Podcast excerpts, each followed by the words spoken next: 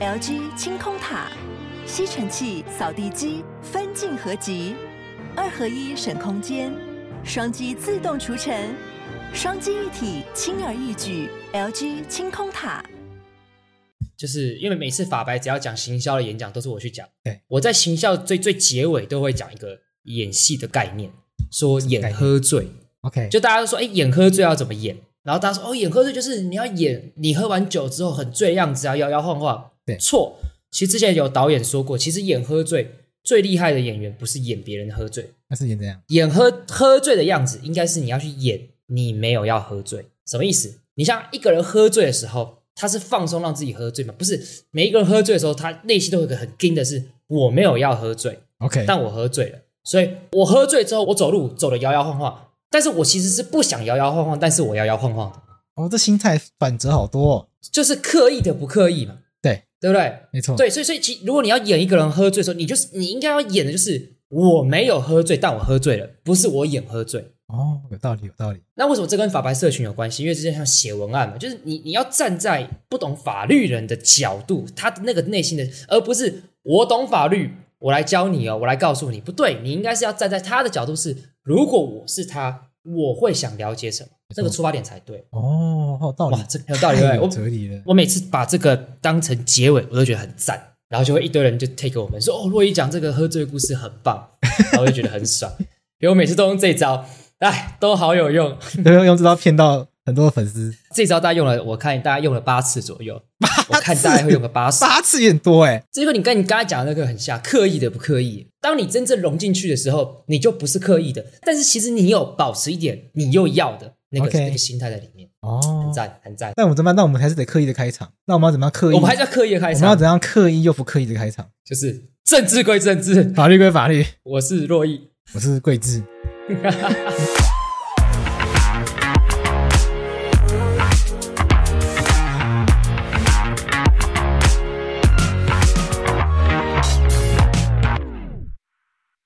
我们今天聊今天聊奥运，你有看到？你有在看奥运吗？开玩笑，我都是看人家嗯截图过来的各种图而已，我没有在 follow 比赛本 身。基本上我也是差不多。 OK， 我我我很认真的 follow，但是因为我没有买艾尔达，所以我没有办法直接看。你有特别关注什么运动吗？我我想我最关注的运动这次没有比哪一个？棒棒球球啊，被我猜到了。对我，毕竟我是一个资深的棒球迷，从小也是棒球队的，所以没有办法看。不过台湾这一次是主动退赛的吗？因为疫情关系嘛。对对对对对，因为疫情的关系也，不对去所以这更万分可惜。对，对啊，那之后是不是又会没有棒球？之后好像也没有，因为下次好像在法国，对，我觉得棒球这个项目就是有时候在奥运会出现，有时候没有，因为好像 你不觉得这不合理吗？因为大家都说棒球是一个，因为他在呃很多国家没有在打棒球，对，所以他就是就是没有那么普及，所以被取消。可是我有个朋友讲的很道理啊，啊，你有在公园里面看到别人咻咻咻在那边射射空气枪啊之类的吗？对对对对对对，这我觉得超级没道理的、啊。奥运有超多就是没有人在玩的东西，像什么丢铅没有球，啊对啊谁在丢铅球对啊？啊，对，你会跟表说，哎、我去看个棒球，那谁会说，哎、我去丢个铅球？对啊，这不会嘛，对不对那？水上芭蕾也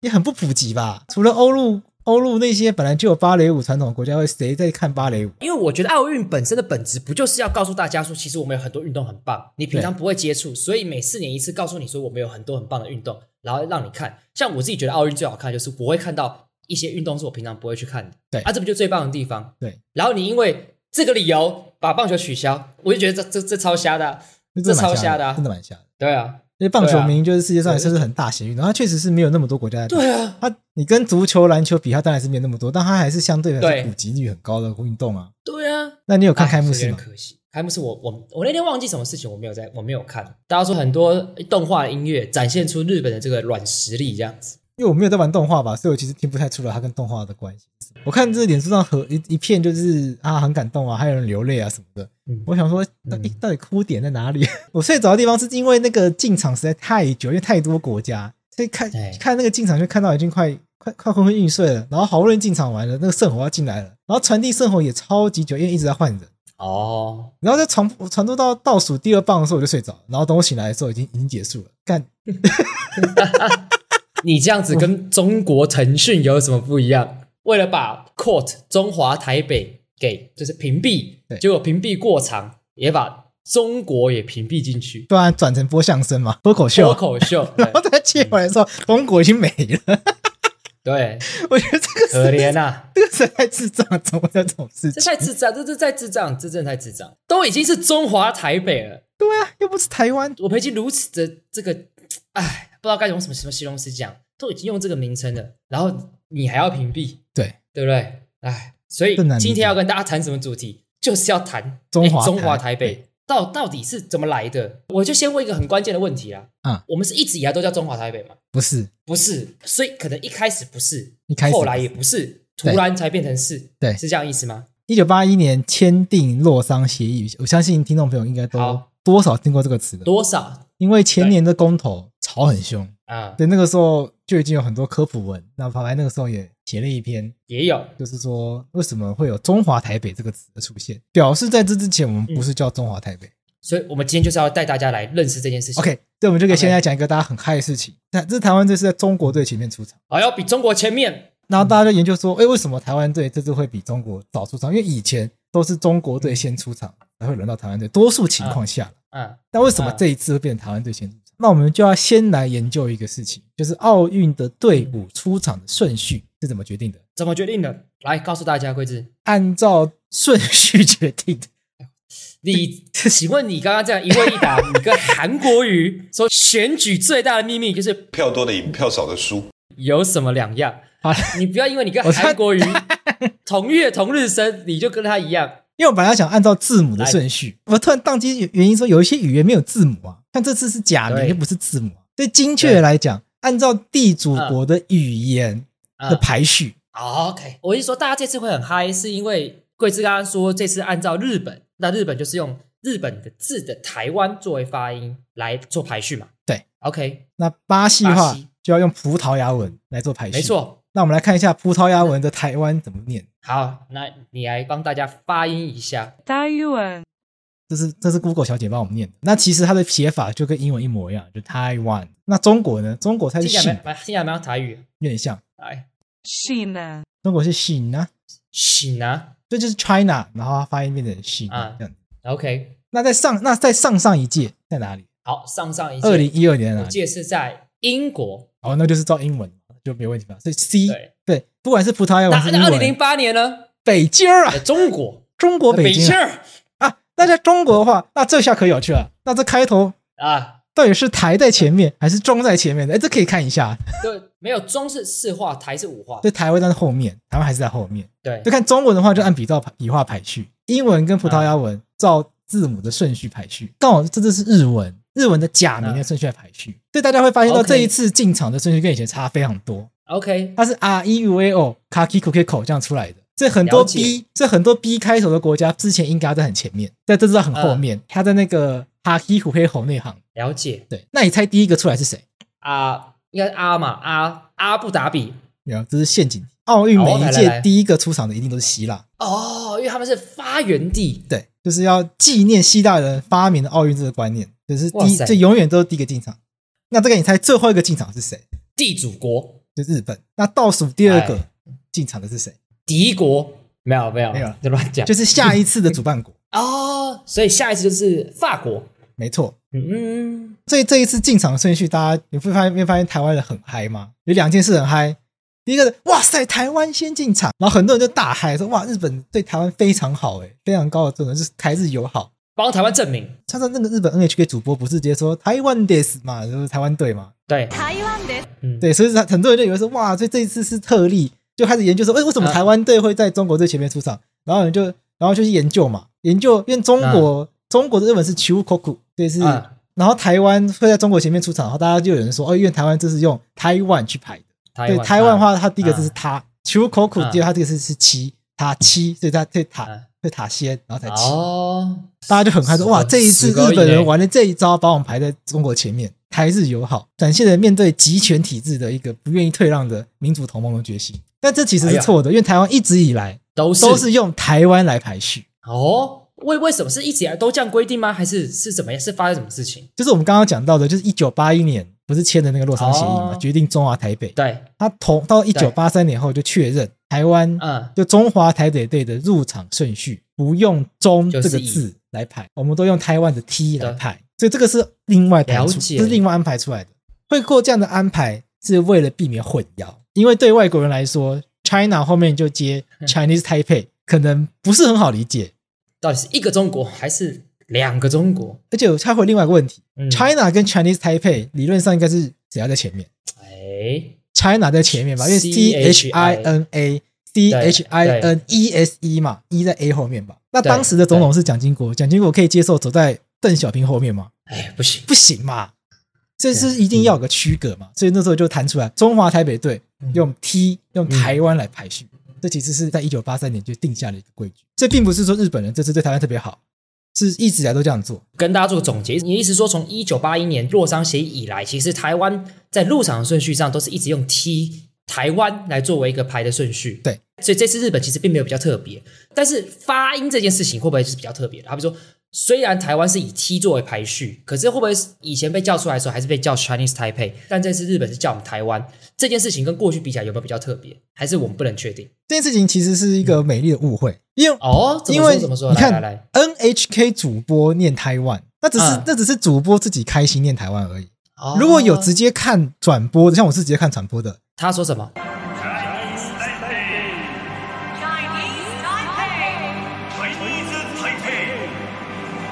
哦，对是他是把死他直接狗把眼欸 Chinese Taipei 变成片假名，他就直接念 Chinese 嗯 Taipei。所以我在手机上滑的时候，一堆人说主播念台湾，主播念台湾，我想说，那是 NHK 的主播，对啊，我想说奇怪，我刚刚我听错，刚刚没有台湾这两个字啊，刚刚是 Chinese Taipei 啊。好，太赞了！哎，这个贵志今天帮大家解惑这件事情，我觉得观众至少这边了解一件事情，就是我觉得当台湾有被证明的机会的时候，我觉得确实要感到开心，但也千万不要误会，对，因为这次很明显就是按照日本的这个语言，所以刚好在中国前面。然后被喊台湾是 NHK 的主播，并不是实际在现场主播。这两个因素综合起来，大家美丽误会使大家变得很嗨，但其实并不尽然。一直以来，台湾都是以 T 台湾台湾来作为一个进场的顺序。没错，就至少大家了解这件事情。然后只是刚好这是日文的假名，让我们在中啊国签名而已。我觉得大家还是可以嗨一下，大家不要因为听完这就不嗨，那算了，没就难得嘛，难得嘛。因为毕竟还是台日友好，还是台日友好。那你有没有想过一个问题？为什么排序用台湾，可是中不是名字要叫中华台北？对啊，为什么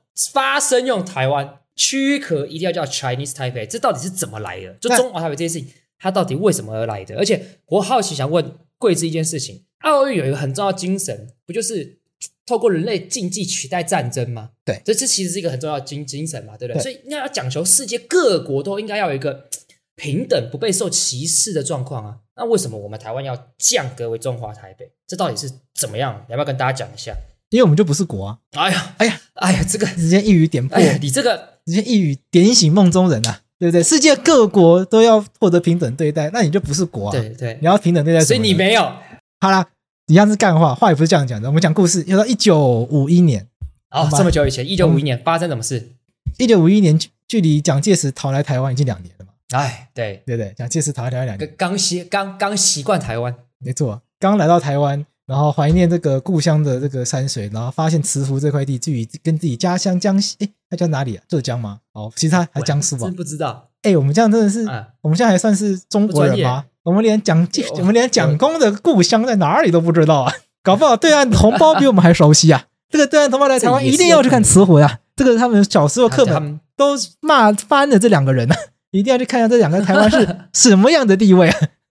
哎，我跟你说，我们在节目上这样学这个中国的，然后就有会有会有网友不开心，觉得我们怎么可以用我知这道种怪他们调有说怪腔怪调的声音去嘲笑对方，哎，可是你对这件事蛮不爽嘛？这样不爽。你们非但对着我们，我嘲笑一下怎么样了吗？我跟你讲，讲这句话的人都不是对岸的人，都是这个台湾的人。啊，是哦，那台湾人打台湾人，台湾人怎么可以用这种方式去嘲笑对岸的人？哎、这件事我真的有点不太开心，意思说，对啊，就是我们被国际上被中国打压，对不对？像我相信，我相信中华会叫中华台北跟中国一定也有一定的相关，没错非但对着我们，整天开飞机来，这个到我们的国境这边、边境那边啊，我嘲笑一下怎么样嘛？没错，我说着，我觉得我们用中国的口音也不是在嘲笑，没错是觉得很，我觉得是觉得很好玩，就是两，就是中国跟台湾的口音不一样这件事情，我觉得是我台湾我是觉得是有趣的。我也是觉得是有就趣的，是觉得是有趣的。就就像是我们去我们去中国的时候，他们也觉得我们的口音很有趣。啊，对啊就，像我之前去中国，反正就是去交流的时候，很久很久以前，大大三的时候，那边的女生就一直叫我说：“你叫我一直讲话，说因为你的口音跟、跟台湾的连续剧是一样的，啊哦我我听过一模一样的特话，好听。”对，是不是？是不 是？哎呀，你们台湾人讲话好像在唱歌啊，跟那个电视剧连续台剧一样，好好听啊。对吧有听过这样的话。特特温柔的，对，其实就跟我们模仿他们是有点像，就是觉得很有趣。但我要平衡报道一下，在对岸的男生就觉得台湾男生很娘。讲到口音这件事情，你有听过蒋介石的声音吗？我记得我妈好像以前很很喜欢模仿他之类的，就是就蒋介石跟蒋经国那个讲话腔调，就是很明显就跟台湾完全不一样。对，中定今天再度接受全国国民之付托，国民大会之推选，向是就任中华民国第五任总统。我想，哎、哎、以前台湾人听到这讲话不会生气吗？谁听得懂啊？一个字听不懂哎、我在听的时候，我我只会觉得，干你话不能好好讲吗？就超哥有点理解，就台湾人被外省人统治那种心情。干你在讲什么啊、啊，对，对不对？对？你不要说他不会讲台语了，他连中文都讲的，就是听不懂的腔调哎、对，就对台湾人来讲，就是你怎么连话都说不清楚？没错，那这个连话都说不清的蒋介石，不是一九四九年逃来台湾吗？对，一九五一年有一个关键时刻来了，为什么呢什？么一时刻九五二年要办奥运，哦，他当时中华民国想参加吗？不不不止我们想参加，北京也想参加、啊。两个中国都想参加。那那一年的夏季奥运在哪里？在赫尔辛基。啊，赫尔辛基在哪里？嗯哦赫尔辛基在哪里？芬兰首都。芬兰首哎都。OK，我这个是我是地地理小天才，我这哎个考不倒我的。所以当年的这个奥运到底要邀请北京来代表中国出赛，还是要邀请台北来代表中国出还赛是台呢北？就成为一个哇尴头尬的问题，因为你知道那这怎个么办中国代表权分裂之后，两边都主张自己是中国嘛，两边都想要抢先站上中国的位置。对，这怎么办呢？当年国际奥委会做了一个高尚的决定，多高尚！来，基于体育归体育，政治归政治原则。哎呦，有这个原则吗？有，哎，对啊，其实就它其实就有这个意思，在奥林匹克宪章里面有规定，运动是天赋人权，任何人哦运动是人权，运动是人权，任何人都有参加奥运的权利。这样子的权利嗯，不应该被以政治及其他理由而歧视或受到打压。我们讲白话大概是这样。这是奥林匹克宪章基本原则第四条规定。对，奥林匹克宪章就跟我们宪法很像，因为它除了它前面先规定啊了基本的原则，其中有一个运运动是基本人权，然后后面就针对国际奥委会啊、国家国家奥委会啊这些这些组织做组织法上的规定，这就很像宪法。 OK，基于这样的精神呢，那一年的国际奥委会就邀请两边一起来参加比赛。那怎么办？啊，两边都一起来，那谁谁谁代表中国呢？对不对？啊，两边都坚持啊，这就两边都不来，这一边两边不来，啊、就是哦他闹脾气，因为你邀请两边嘛，两边都不想要两个中国，嗯两边都说看贼不两立，我才是汉你是贼，对，没有人要去。哇，那怎么办？所以都没有人参加比赛，结果最后因为嗯台、因为台北宣布退赛，嗯然后中共听到这件事情，赶快派人去参加最后一场比赛，所以中共有参加到最后一场，哎呦，所以他们这是一个象征式的参加，没错，他们有象征性的参加赫尔辛基奥运，然后到一九五六年，这次是在墨尔本，啊，那墨尔本在哪里？好、到澳洲去，澳洲大去澳大利亚，嗯那这因为上一次那个台北吃的闷亏，啊蒋介蒋介石吃的闷亏嘛，干我自己说不去，不是说我一起不去吗？干你怎么自己跑去了？那怎么办？那怎么办？那那这一次怎么办？这次那个这次蒋介石啊派人抢先抵达选手村，哇，先抢先赢对，先是想说干上次就说好一起退赛，结果你自己跑去，啊这次我就抢先抵达，那北对，京怎么？北京的态度是什么？人就不去，换北京不去了。哎不是呀，两边很闹脾气耶。北京知道台湾要去之后，他本来也要去，本来就不管要硬去，结果去了之后呢，就那个澳洲那边澳洲那边的人还搞错，还搞错旗子，把那个中华民国国旗升在五星旗那边，他们就决定不参，他们决定不玩了，离开了。他们后来评估觉得算了，这样会有两个中国就不玩了，所以他们就退赛了。 OK 所以墨尔本奥运换北京不玩那，国际奥委会就觉得说，哎，搞什么东西啊？不是说要体育归体育，政治归对啊政治嘛？我这边是搞体育的，不是给你们这些人那边作秀的嘛？怎么变成拿我这边长长子来作秀呢？这边要跟听众朋友讲一个观念，啊就是说，虽然我们会说奥运是个国际盛事，是国际级的比赛，可是它对并不是国家建立的国际组织。就是我们在讲国际组织的啊时候，我们会其实会讲两种，一种是由国家一起来成立的，就是以国家为单元，比如联合欧国盟、欧盟，嗯，有一些是国际级的 NGO，譬如说哦国际特色组织、绿色和平。哎啊哎，这个显然就没有公权力。所以国际奥委会它是国际的民间组织， ，OK，因为奥运的地位太特别了，所以它又超越这个身份。就所以它虽然是国际的民间组织，可是所有的国家都会用公权力去养自己的运动员参加这个比赛。太重要，太重要，因为它太重要所以大家都要配合。但这其实嗯是跟奥运精神不太相抵的，因为我们讲运动是天赋人权，任何人都要有参加奥运的机会。所以奥运刚成立的时嗯候 OK，嗯并没有想要变成这个样子。就是在奥运里面，其实会去宣扬说，希望让大家都想要运动。所以我们会看到，对如果有一些奥运花絮的文报道啊，他会去特别去报道说，譬如说有一些人可能平常是数学博士、物理学博士，或者是他可能平常是嗯有另外一个身份，他他是业余的运动员，可是他在奥运场上可以得到很好表现。对，所以其实奥运的精神对嗯本来是要去鼓励这样子的运动风气，但是因为民族主义、国族主义，让所有国家投注这个资源在运动员身上去参加奥运比赛，所以奥运比赛才会变成今今天看到的这样，好像就是一定要是国手才可以参加。但其实这件事情啊不是奥运一开始想要的，奥运一开始没有想要做这件原事来情。如此，对啊，对，这这这这件事情其实是值得深思跟检讨的，因为奥运越来越商业化，然后它又变成国族主义、民族主义以及外交的战场。那就回到一九五六年，当时墨尔本奥运又再一次发生这件事情之后，国际奥委会觉得很反感，所以怎么会就是一直政治力在介入？火了，嗯，但是国际奥委会也没有办法，啊就是说你势必就是要遇到国际政治嘛。你说体育归体育，政治归政治，有可能吗？你说法律归法律，政治归政治，有可能吗？没有，我不可能我们的这个节目其实就是讽刺这件事情，生活中没有任何一件事情是可以摆脱政治嘛，因为政治就是人跟人之间利益纠葛。好，那我要问，一九五二年两边都退赛，然后中国最后象征；一九五六年，呃，台北抢先一步。没错，但按照你这样讲，那一九六零年总该就是奥委会也火了嘛？那一九六零年这些事情应该至少有个答案了吧？就这个时候呢，你看，因为国际奥委会也觉得这件事不妥，就是运动员怎么可以成为政治牺牲品呢、这需要解决嘛。啊、呃，国际奥委会里面有很多的委员嘛，多少也会同情这些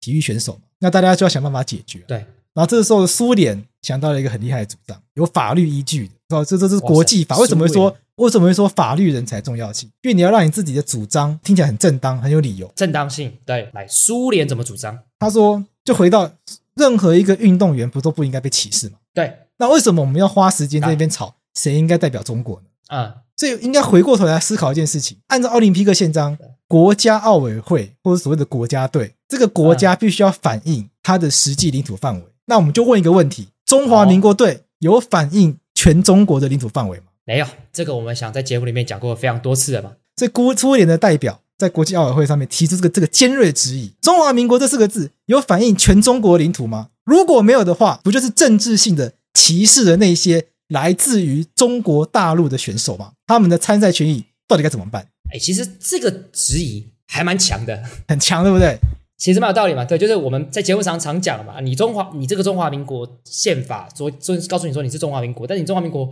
根本没有办法有效统治中华民国，而且你你明明就没有办法有效统治所谓的大陆地区，呃，你又坚称你代表大陆地区，结果你实际上就造成那啊些边、那边的运动员不能来，就这样一个论点说服了国际奥委会的其他委员。所以一九五九年了的解，一九五九年的中国奥委会，就是在来自台北的中国奥委会被宣布暂停被承认，直到名称被更正后，要让名副其实后才会恢复权益。那很好啊，对我来讲就那我们就改名叫台湾就好了。哎，当时当时的蒋介石有办法接受改名叫台湾吗？你看他他要是当时能接受，我跟你讲，我们现在就自由了。不要问蒋介石啊，你问马英九接不接受？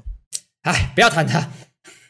所以当时一九六零年真的改名字了，就好我们我们叫什么就本来叫做中国奥委会嘛，就改名了，啊对改名叫中华民国奥委 会。他们说，哎、他们意思就是说，哎、中华民国奥委会就反映中华民国的领土疆界范围，也合理。 ，OK，那时候讲讲到过也去，合理，可是对外国人看不懂“中华民国”这四个字啊，外国人只看得懂对 “Republic of China” 这个字，China， ，China 又来啦，对不对？所以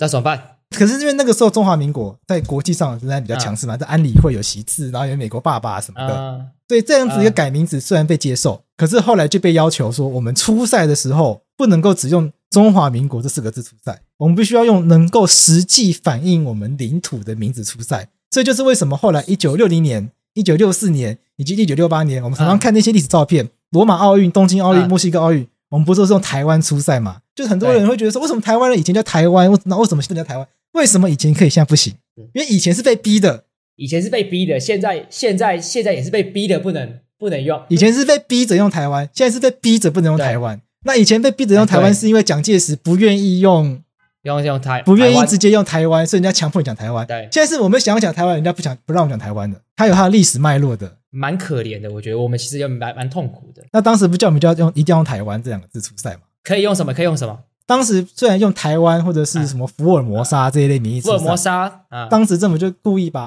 ROC 可能绣在制服上面啊这一类的方式，就有点哦迂回、迂回的方式去去处理。 OK，了解，原来如此。好好好，那讲到这边，我就规则讲的很清楚嘛，就是一开始大家都想抢着用中国，那我可以说我们抢输了，所以我们被被迫逼着用台湾或是福尔摩沙。没错，那好，那那也是叫台湾啊，什么时候又变成中华台北了？一九七一年退出联合国以后，我们就没有朋友了嘛，嗯没有就兵败如山倒嘛，就中华民国断交史没的错序幕开始出现，记得去买《中华民国断交史》，这是法法白的书，就是进入所谓的雪崩式断交，真正雪崩式解断封式交。断交。到一九七六年蒙特罗奥运，加拿大政府拒绝我们用中华民国的身份入籍，所以嗯就变成我们又退赛。那国际奥委会又来了，说怎么又来了？这不是之前都好好的吗？为什么这次要搞这个？对啊，嗯，所以接下来又有个问题是说，过去台湾啊，或者是用什么，或是用这种迂回方式出现中华民国、啊，其实是因为对岸的国际势力越来越强大了。就中国在国际势力对各种各种被承认，对，所以换对岸一直步步紧逼，就是他既要让中华民国被消音，又不想让台湾出现，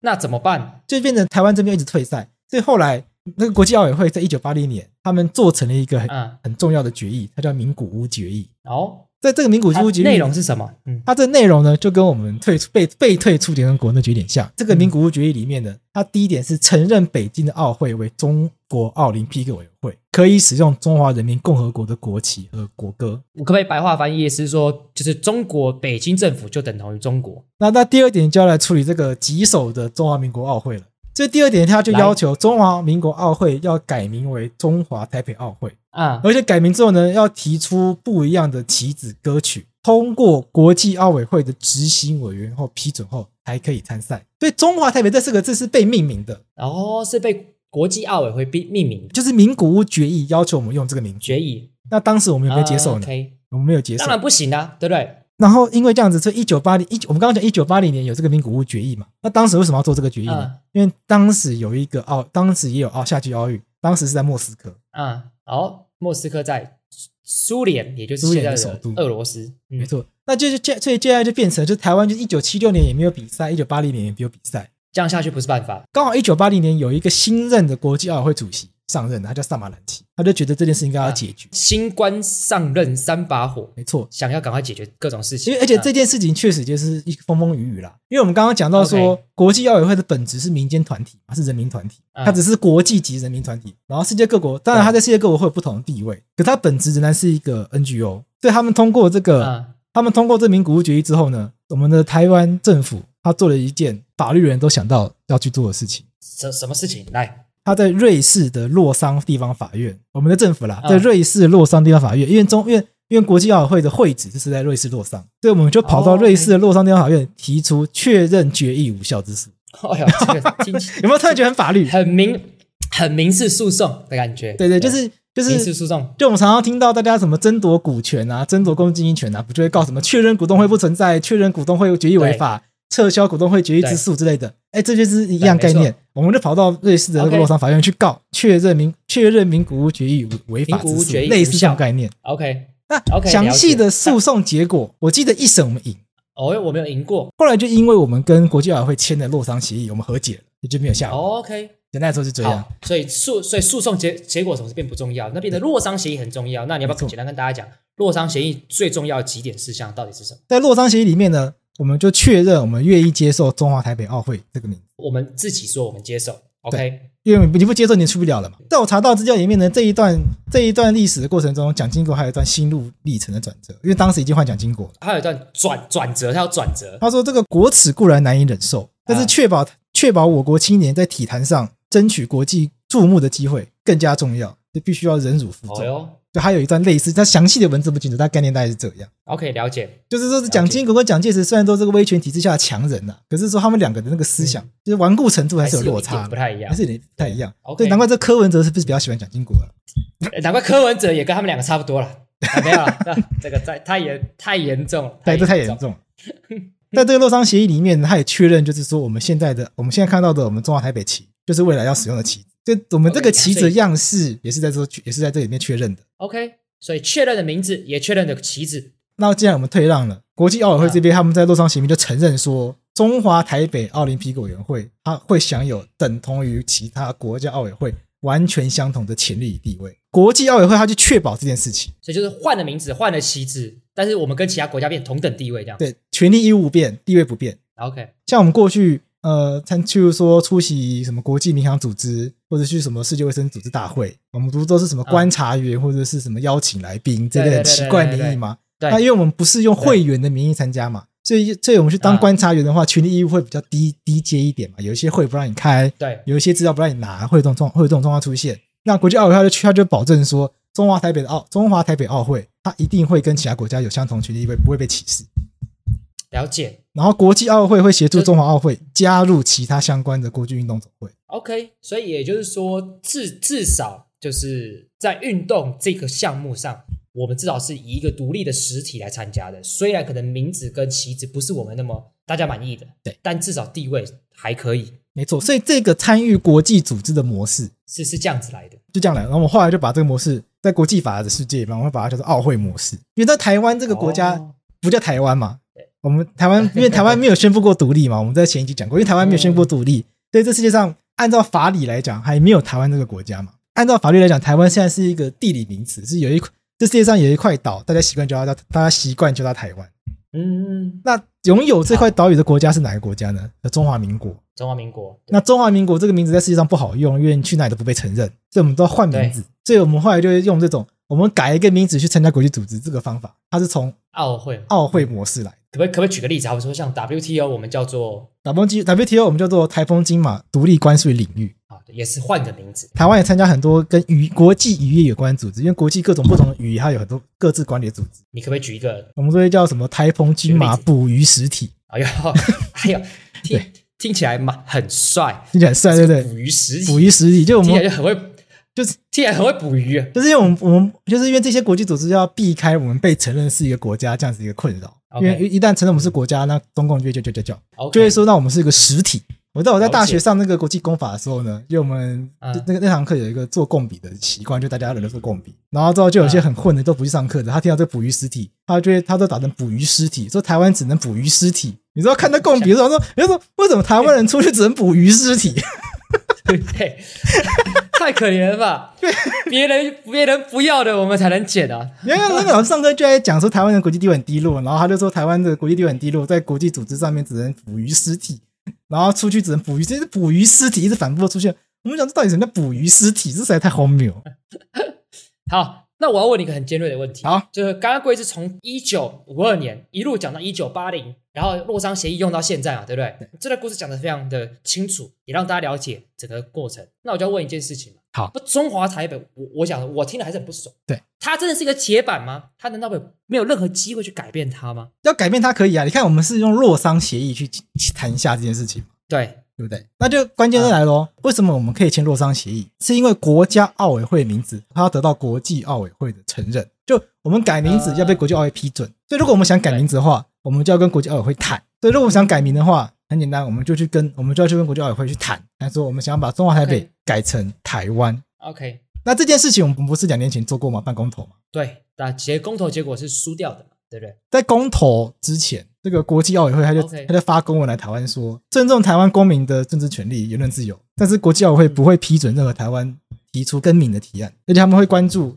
公投对中华奥会是不是会造成不当的压力，如果有不当影响运动的压力的话，他们会考虑撤回对中华奥委会的承认。我我可不可以这样翻译？你刚才讲这段话，其实肯认了某一点程程度上是国际的这个奥委会的组织，其实很关注每一个国家的奥委会怎么去运作，要保持它的独立性，不能被国家的政治因素而过度的控制嘛。对，所以他把这件事情会解读为，就是假设我们公投过了，我们就会要求我们的奥委会一定要改名叫台湾。对，这个是一个政治的一个给他压力，所以他会考虑不让我们有参加的可能性，未来都不太参加的状况，是这样意思吗就是你又把政治跟体育混为一谈， ？OK，了你解。又违反这个政治归政治，体育归体育原则嘛。 OK，那关键哪里呢？因为关键国际奥委会副主席是中国的，哦，对吗？原来如此啊，对吗？所以你的意思是说，从这些角度来看，其实当年提出那个公投，其实是有个蛮大的风险在的。这我这边停一下，是公投法是有规定说，它有政府一定要修法，嗯但它没有写说什么政府如果不修法会怎么样， OK，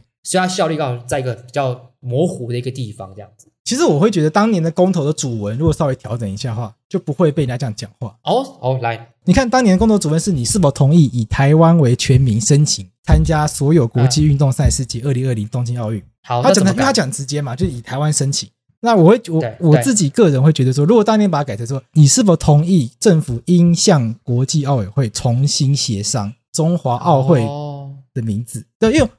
，OK，要求政府用台湾名义去申请参赛，跟要求政府重新去谈，不太一样吧？因为我只是叫你去不太谈一啊样，嗯我没有叫你一定要谈出一个结果啊，你谈不成，我们也知道原因在哪里啊，但你总是要试试看嘛。你讲的其实有蛮蛮蛮有它道理存在的，也而且加上确实，我们的名字能不能改，反正就是国际奥委会要同意嘛。那在这对个同意跟不同意之间，反正就是要去沟通，要去协调嘛，没错，因为洛桑协议也是协议出来也的，是协议出来的嘛。对。那嗯、其实如果我们改不了名字的话，我们还有另外一条路可以走了，你就哪一条路？你就学蒋介石啊，先退出国际奥委会，我再开一个新的再加入。啊， 等 一下，可是 哈哈哈对，所以简单，我把中华台北奥委会关掉嘛，那我开一个新的台湾奥委会，叫台湾奥委会去申请加入国际奥委会。那可是很明显，感觉也不应该是不会过，你觉得为什么不会过？因为听起来就是他不想让我们用这个名字参加嘛，因为有中国的压力。就是讲个法律点，因为奥林匹克宪章一九九六年有修正过，嗯没有以前没有规定一定要是国家才可以加入，所以你看，你看有什么中国 OK 香港啊、英属维京群岛啊、关岛啊，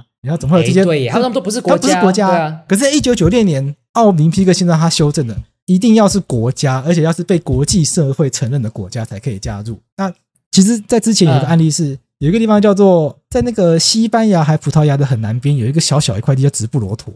直布罗陀，对，直布罗陀是英国的属地，他们就说：“哎、英属维京之岛可以去啊，那我也要去啊，我是英属直布罗陀啊。”但是哦奥委会就说直布罗陀已经不是国家了，那现在规定国家才可以加入，所以被拒绝加入。哇，所以是一关键是一九九六年那次的修的修正，导致后来都只能变成国家。那所以台湾要去加入也可以啊，我们台湾就去去说服国际奥委会，我们台湾是一个受到国际社会承认的国家，那我们就可以加入。原来如此，对哦，对我也没有说不行啊，我说我觉得也是可以啊，但是我想大家目我想大家也心知肚明，这个难度非常高嘛，